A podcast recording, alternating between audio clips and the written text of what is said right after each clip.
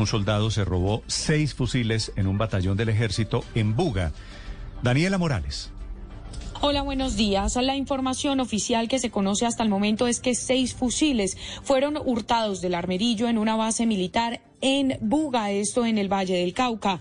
La persona que habría hurtado este armamento, según información de las autoridades militares en esta zona del país, es que un soldado los habría sacado sin permiso y por eso en este momento se adelanta todo un operativo o plan candado como es conocido para poder establecer el paradero del soldado y también del armamento que en este momento se encuentra extraviado. Las autoridades señalan que este soldado era uno de los que prestaba guardia en el armerillo y que por eso se habría aprovechado para poder sacar el armamento. Esta es una noticia en desarrollo.